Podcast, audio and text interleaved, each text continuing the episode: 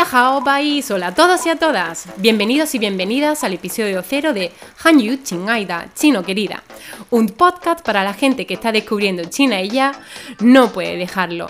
Yo soy María Ángeles, la creadora de la escuela de Chino Bai, y este es nuestro episodio piloto. Si os gusta lo que oís y os quedáis con hambre de más, nos podéis encontrar en redes escribiendo en el buscador Escuela de Chino Bai, con B.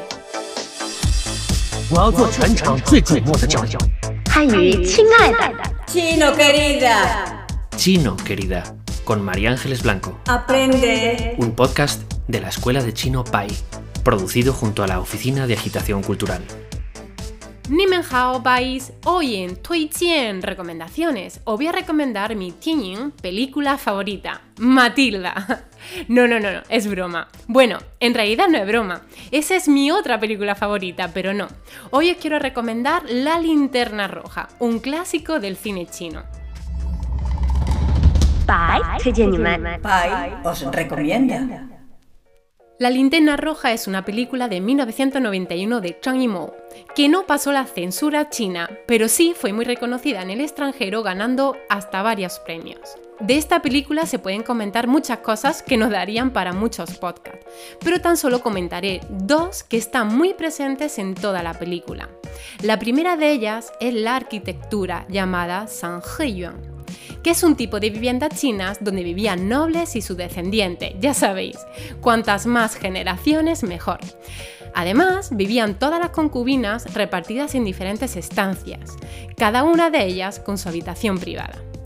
Otra de las características confucianas, ya sabéis, todo bien ordenado y bien clasificado. En este tipo de arquitectura, en forma de U, se pueden ver los espacios separados alrededor de un patio. Ser parte de esta estructura social y arquitectónica condenaba a la mujer a una vida de soledad y retiro. Por ello, se le hacía pensar que allí estaban a salvo del peligro exterior y tenían todo lo necesario para una vida llena de placeres y entretenimiento. De ahí que la película sea muy frecuente ver a las concubinas cantando y tocando instrumentos. Otro aspecto interesante es cómo se llamaban entre ellas. Las menores llamaban a las concubinas mayores Jie, que en chino significa hermana mayor, y a la inversa, las mayores llamaban a las pequeñas Mei que significa hermana pequeña. Este aspecto es muy común en China. Cuando fui a China la primera vez y escuché a todas las chicas llamarse entre ellas hermanas, pensé que Julio Iglesias había ido mucho de turismo a China. Pero hay otro motivo para que esto pase sin ser descendientes de este señor. En China es común llamar a alguien hermana, hermano, tío tía. Tan solo basta con que la persona sea mayor o menor que tú y tener en cuenta la diferencia de edad. Por eso, no extrañéis si en China os empiezan a llamar Jie o algo mucho más traumatizante. Ahí es como aquí llamarte señora. Duele, duele mucho. Y ahora vamos con un plan para el fin de semana, para las amantes del Nai Cha, el té con leche. ¿Qué planes tienes para el fin de? ¿Has probado el té con leche y las bolitas de tapioca? Seguro que sí. Y si no, es algo que este fin de semana tienes que hacer. Es una bebida muy popular entre la gente joven china. Es frecuente que en películas y series puedas ver a los jóvenes chinos tomando esta bebida a cualquier hora del día. El naicha tiene una base de té dulce mezclada con fruta o leche a la que le añaden unas bolitas de harina de tapioca, que son chiclosas como gominolas. A mí me encantan. Os recomiendo el sitio que más me gusta de Madrid. Es Coco, una franquicia de China muy popular que ha abierto este año una de sus tiendas en Madrid. La podéis encontrar en calle Jacome 9, al lado de Callao. Me gusta mucho que puedes elegir la cantidad de azúcar y si la quieres fría o caliente. Además tiene un montón de sabores, aunque yo personalmente me quedo con el clásico y el de té matcha con tapioca. El precio ronda alrededor de los 5 euros. Es un plan perfecto para cualquier época del año. Recuerda que cualquier pregunta que tengas, propuesta o recomendación, puedes mandárnosla a nuestro buzón del oyente. Envíanos un audio por mensaje directo de Instagram y te responderemos por aquí mismo. Bienvenido al buzón del oyente. Por favor, deje su mensaje. Nimen Hao Bais. Espero que estéis todos muy bien eh, quería compartir con vosotros un pequeño consejito. A los chinos no se le pregunta ni hao ma, se le pregunta ni chi ma. Esto es una manera de mostrar cariño e interés hacia la persona. Pues vaya consejito cargado de cultura no ha llegado, ¿eh? Desde luego es súper, súper interesante y a mí me hubiera gustado mucho que me hubiesen dicho eso antes de irme a China, porque bueno, así entre nosotras, os cuento una anécdota que me pasó durante mis primeros meses en China. Yo iba con el conocimiento de que, como estaba, se preguntaba ni hao ma. Y cuando me empezaron a parar por acá y algunas profesoras, compañeras que me encontraba, cuando me preguntaban ni, ni chilema o ni chifanlema, pues yo súper contenta de tener algún amigo allí, alguna amiga o alguien que se preocupase por mí, pues yo súper contenta cogía y le contaba que sí que había comido y encima me paraba a contarle lo que yo había comido. Yo por sus caras intuía que mucho no le interesaba, pero tampoco entendía muy bien el porqué. Y bueno, siempre que cuento esta anécdota, cuando menos, pues tenemos muchas risas. Así que otra cosita de comentar también brevemente es que esta expresión viene porque como ya sabéis muchos y muchas de vosotros, eh, en la China antigua hubo una hambruna muy, muy, muy grande que preguntar si habías comido o no, pues era símbolo, si habías comido era símbolo de que estabas bien y si no, pues que estabas mal. De ahí, de ahí viene. Así que bueno, muchísimas gracias Bai por este consejo. Es súper útil y seguro que a muchos y a muchas le va a servir un montón y que no les pase como me pasó a mí. Y ahora vamos a hacerle nuestras cinco preguntas a la primera invitada del podcast.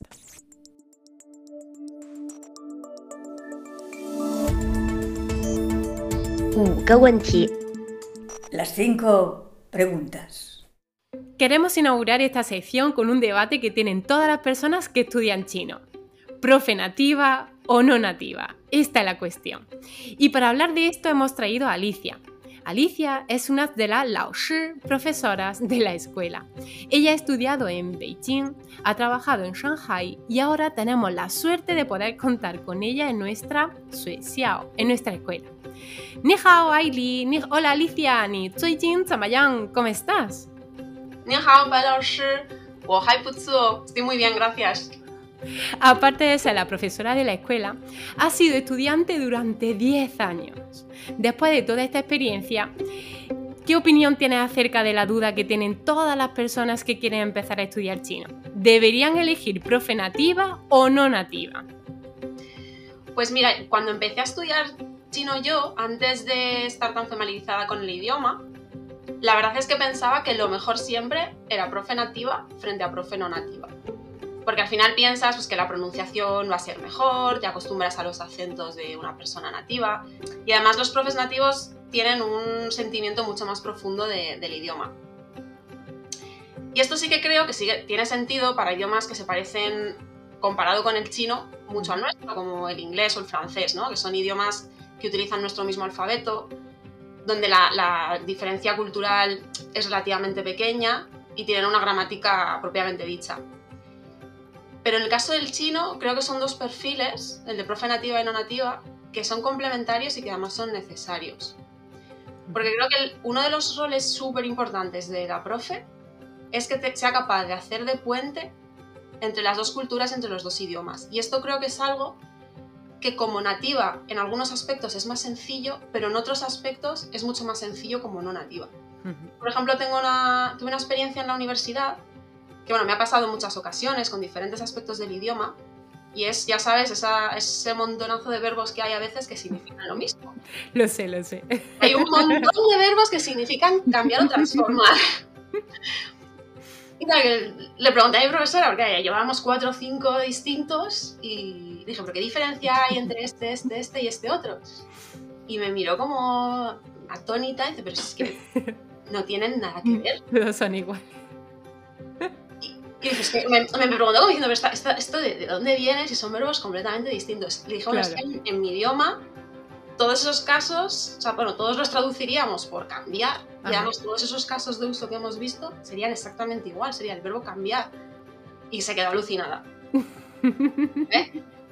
Entonces sí que será que esto, que yo creo que lo, hemos tenido muchas veces esta sensación, Sí, muchos, ¿no? Pues como profe no nativa, sí que tienes la capacidad de ver un poco con- con se- cuáles son las dificultades que se va a encontrar el alumno En tu propio idioma. Claro. en tu propio idioma y relativo a tu propio idioma. Y además, lo que les digo muchas veces en clase es que los tropezones que me he dado yo, pues que no quiero que se los den ellos. Claro. Pues, de alguna manera como que les puedes evitar. Le puedes avisar con antelación. Pues- Cuidado con esto. Y luego, sin embargo, pues las profes nativas, pues sí que creo que tienen la gran ventaja pues, de que tienen un sentido de un sentimiento del idioma Ujú. muchísimo más profundo que para, para un no nativo es difícil de alcanzar.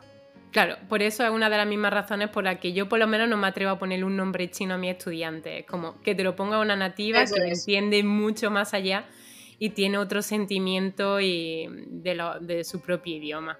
La siguiente pregunta, de Arguenti, tú te fuiste a China con la beca ICO. Para las que estén dudando si solicitar esa beca o no para tener su primera experiencia en China o una experiencia más, ¿la recomendarías? Completamente. Para mí fue, bueno, creo que es una experiencia única para dedicarte 100% al chino. Hecho, es algo, o sea, yo dudé un poco al pedirla porque la pedí, ya había empezado a trabajar, entonces dije, uy, voy a dejar de trabajar, me voy a, me voy a dedicar solo a chino. Pero bueno, no me arrepiento en absoluto.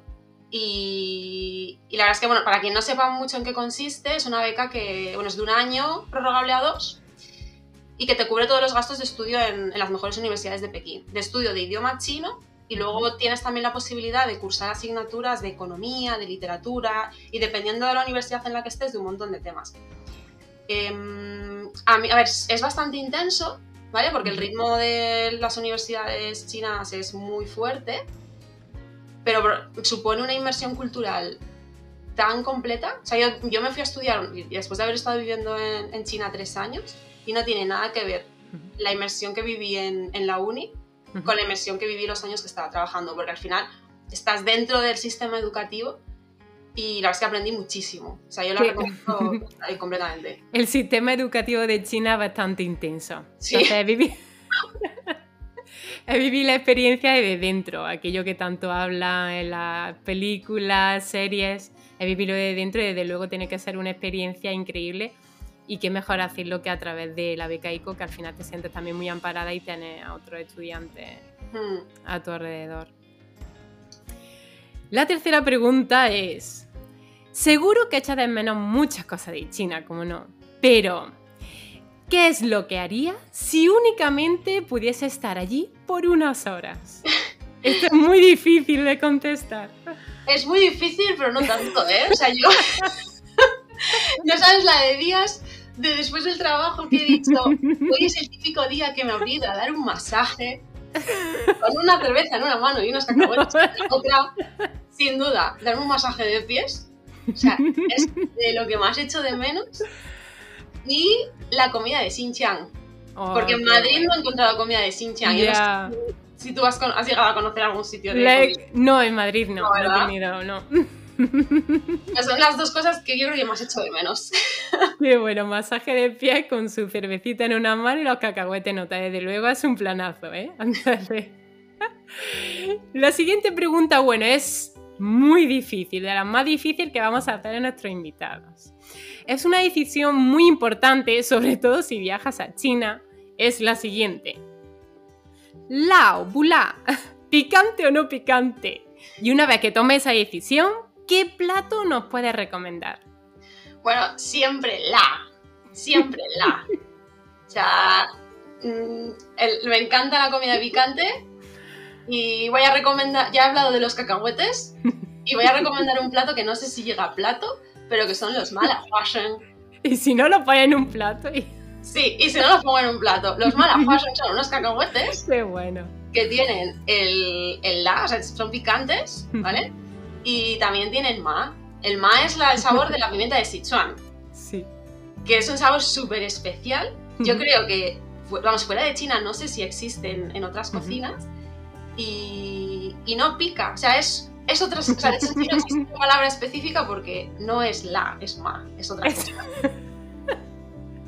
Y bueno, en realidad cualquier cosa mala me encanta. O sea, es una mezcla de sabores que, que me flipa. Voy La a ver verdad que-. ¿Sabes hacerlo? Así por Pues mira, a mí no me gusta cocinar. Sí, pero. Para que te hagas una idea, lo único que he aprendido a hacer son los cacahuetes picantes chinos. Qué bueno, nos, vamos, todo lo importante. A lo importante sí. y la última pregunta, la quinta pregunta es. Si tuvieses que elegir una única palabra que te gusta del chino, ya sea por su significado o porque su composición te resulte súper interesante, bonita, preciosa, que sabemos que hay un montón de ellas, ¿cuál sería? Pues bueno, a mí la escritura, la escritura me encanta, creo que esto lo hemos hablado más veces, y de hecho la, es que más me enganchó del chino al principio, me enamoró del idioma, son los caracteres.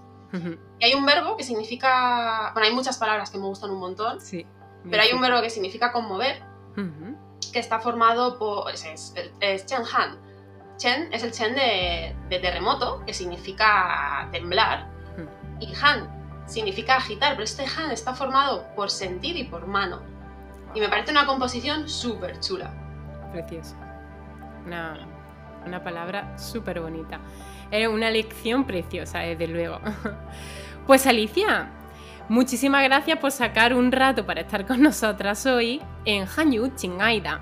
Así que nada, sintiéndolo mucho, eh, te tengo que despedir Despido también a todos los Bai que hoy han estado con nosotros y Chien, o mejor dicho, y Chien.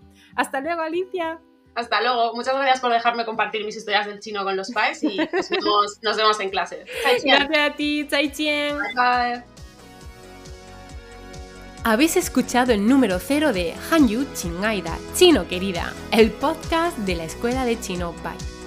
Os recordamos que podéis mandarnos vuestras dudas, sugerencias o comentarios al buzón del oyente y que podéis encontrarnos en redes buscando simplemente Escuela de Chino Bai. Si te ha gustado, compártelo con la persona a la que más quieras para que entienda por fin por qué estás tan enganchada al chino. Nos oímos en el próximo episodio, si Confucio quiere. 再见, o mejor que adiós, y Huerchien. Hasta luego.